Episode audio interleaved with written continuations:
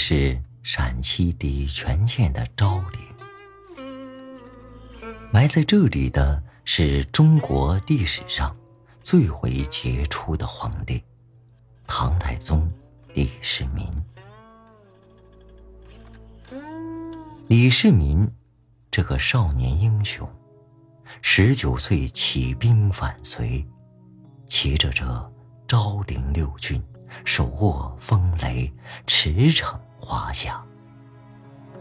西城匹马去，今去万乘来，建立了中国历史上国力空前强大的唐王朝。二十九岁时，他从父亲唐高祖李渊手中接过皇帝的权柄。中国历史上于是开始了令后人无限向往的贞观之治。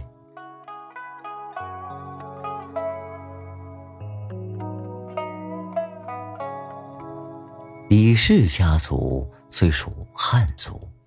但祖籍陇西，从四世纪初期就一直为少数民族所统治。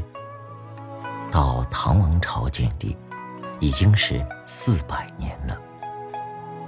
四百年，要改变一个家族思想感情的遗传基因是绰绰有余的。因而，李氏家族成了一个。深度胡化的家族，他们又自认为是古代哲学家老子、李耳的后裔，因而对老庄道教学说十分推崇，对魏晋南北朝以来勃兴的佛教，他们也不存任何芥蒂。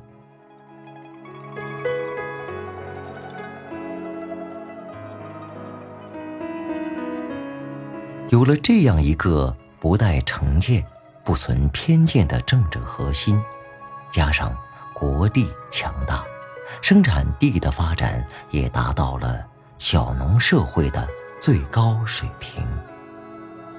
于是，唐朝人信心十足，对什么都敢用微笑来接纳。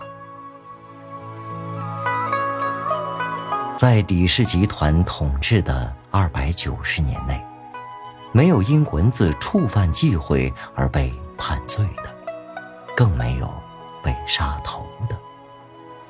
即便是讽刺了皇帝，揭了皇帝的短，也都只算小事一桩。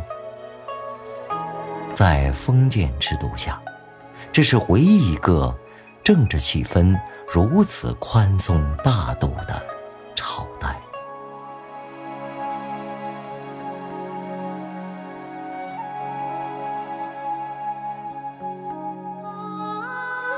一说起唐代，我们立即就会想到唐诗。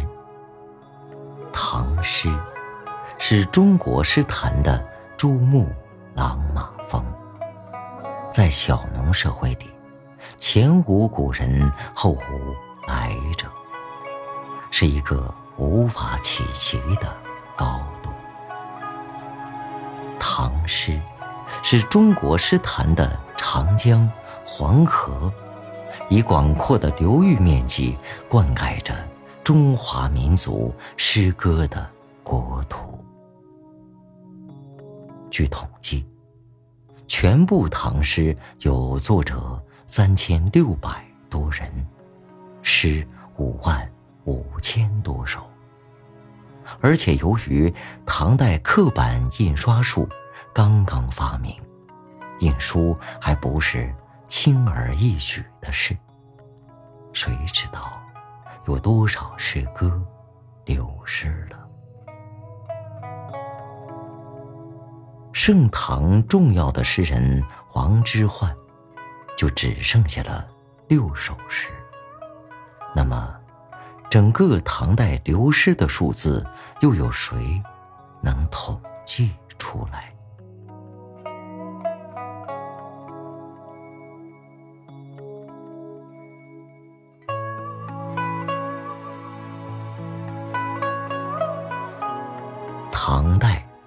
实行科举，进士一科尤其受人重视。考进士要考诗赋，诗做得好就有飞黄腾达的可能。读书人谁不想到这擂台上一试身手？流风左街，连和尚、道士。妓女等稍有些文化修养的人，都敢大大方方站出来赋诗一首。有不少人甚至还留有诗集。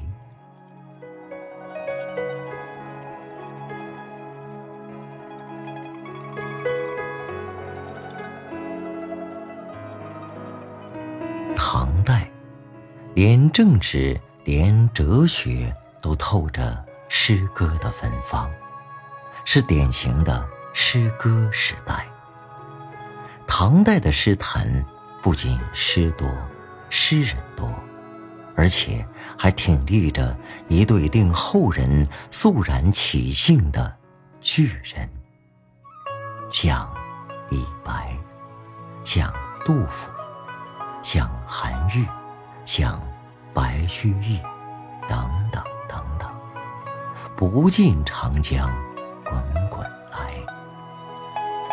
这一个接一个登场的巨匠，宋朝以后的诗人创作时，都极力想跳进他们的磁场，却又无从着手；或是极力想跳出他们的磁场，却又无能。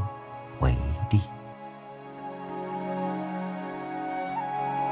于是，初唐四杰之一的王勃来了，放声一唱就是“海内存知己，天涯若比邻”。看看这胸襟气度，在交通和通讯工具不发达的古代。山那边是什么样子，都很少有人知道。天涯是不可能若比邻的。这只有人充满自信，相信能自由自在的活着，不会有政治地震与任何外力来阻隔人相会的愿望，才能从容不迫唱出。这样的豪情，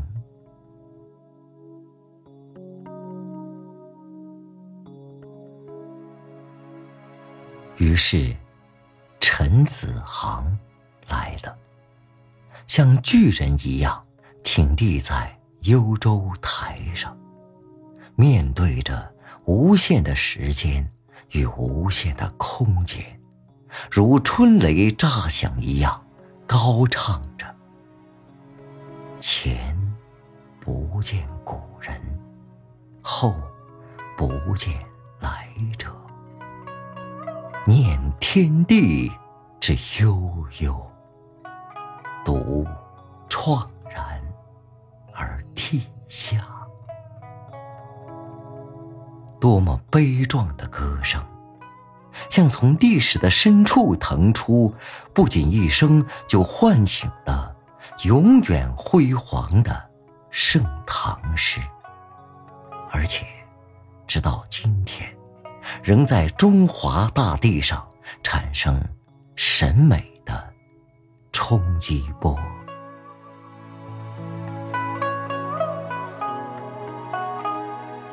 于是，那一群气势磅礴的边塞诗人来了。他们是盛唐的仪仗队，显示着盛唐的国威。王昌龄来了，高唱着《战地进行曲》：“青海长云暗雪山，孤城遥望玉门关。”黄沙百战穿金甲，不破楼兰终不还。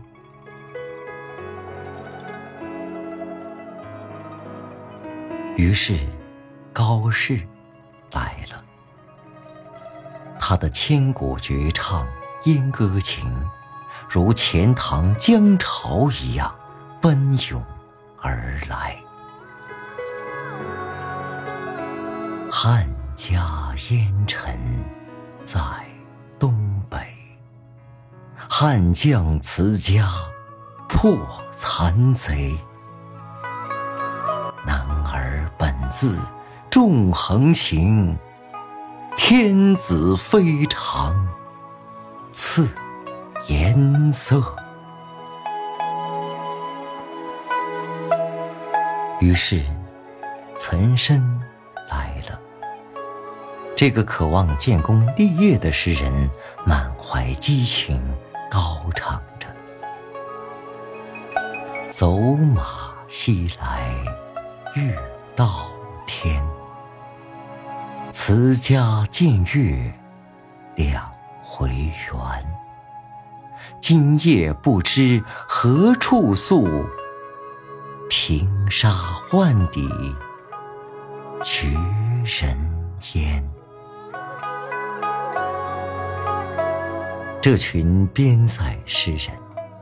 或歌颂在保卫祖国的战争中一往无前的昂扬斗志，或诉说战争的艰苦和残酷，都那么英姿飒爽，气势灼人。因为他们是盛唐的诗人，盛唐诗坛的风云人物。喷发的是永远震撼人心的边塞英雄交响曲。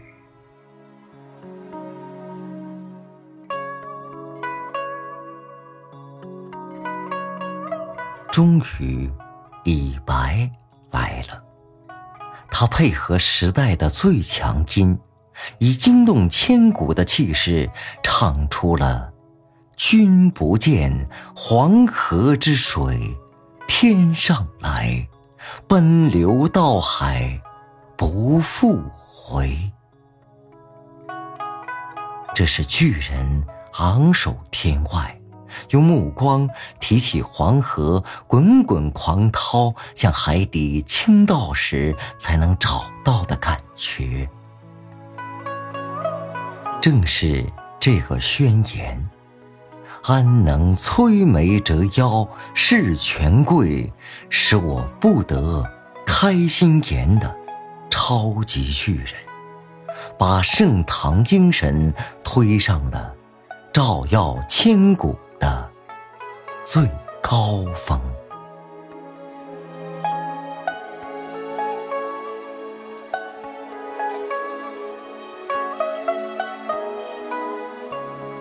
然而。盛极一时的唐武朝，终于酿出了安史之乱。这一场延续了八年的战争，把盛唐的气象一下扫得七零八落。于是，杜甫颜色憔悴，形容枯槁的走来了。这个悲天悯人的诗人，虽然到安史之乱爆发那一年已经四十四岁，但他唱不出盛唐的理想主义，唱不出盛唐的浪漫气质。他用嘶哑的歌喉唱出来的是国破。山河在，城春草木深，是一片中唐的血泪，是目睹盛唐气象破灭的悲哀。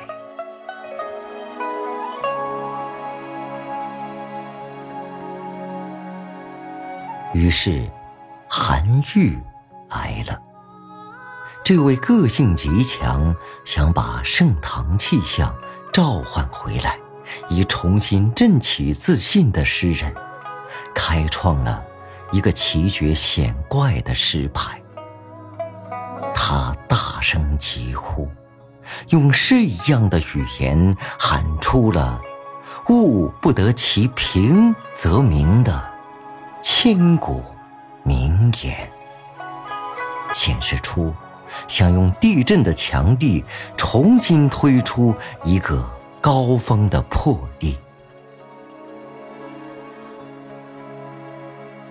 于是白居易来了，一出场就倔强的唱出了“野火烧不尽，春风吹又生”的坚韧，显示出。唐王朝仍然是一个极有活力的存在。他发起了声势浩大的新乐府运动，诗歌的风格浅切平易，与韩愈的奇绝险怪双峰并峙，使唐诗呈现出一个气象万千的新天地。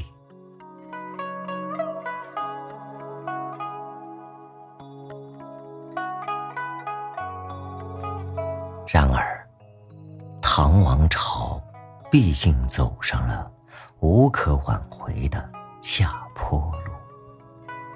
唐诗也从中唐的再度繁荣，跌进了晚唐的衰洒。于是，李商隐来了。他眼前一片朦胧。不知风从哪里来，也不知路向哪里去。他的歌声是感伤的、低沉的，望着逐渐暗淡的黄昏，一场一夜的低吟着。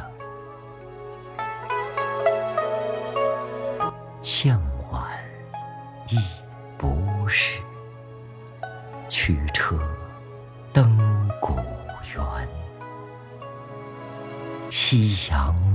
无限好，只是近黄昏。他是在哀叹自己的不得已，可我们从中也看到了唐王朝的日暮途穷。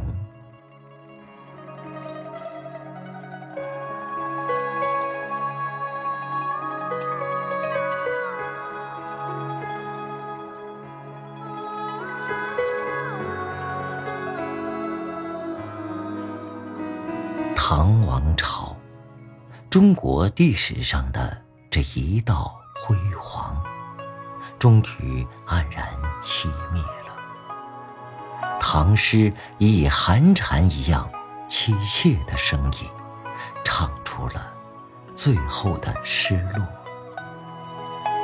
韦庄站在南京古城墙上，唱着：“江雨。”霏霏，江六朝如梦，鸟空啼。无情最是台城柳，依旧烟笼十里堤。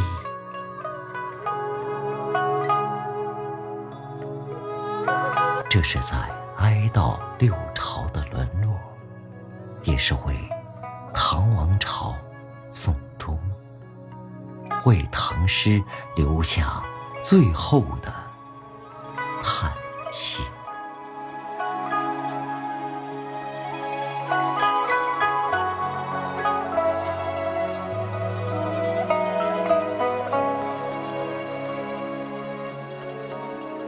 唐诗。结束的时候，它的影响却刚刚开始。到唐代，才终于定型的绝句，兴起于盛唐的律诗，穿越千年，被一直沿用到今天。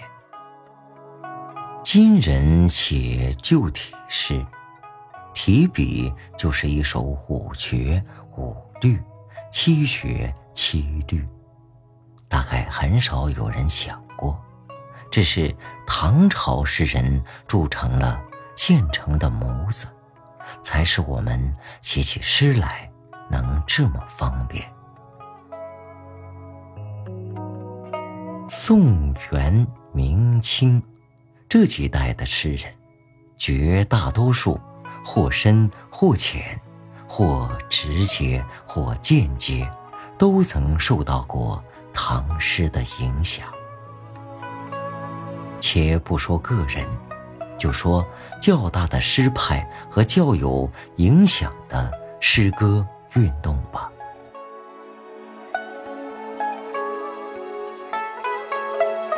北宋初的西昆派，专学李商隐，只求把诗写得朦胧，甚至晦涩，而不管有没有诗味。北宋后期兴起的以黄庭坚为首的江西派，则把杜甫奉为祖师爷，讲究用典，以无一字、无来处相标榜。明代中叶兴起的复古运动，甚至断然以诗必盛唐相号召。只求把诗写得语气雄阔、罗敲的山响就行，管它是不是音乐。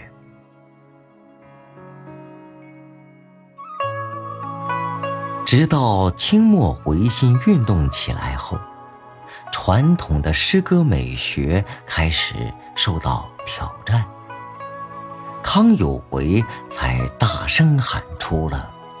意境几许无底度，目中何处着圆明？才终于敢站在时代的制高点上来俯视唐诗。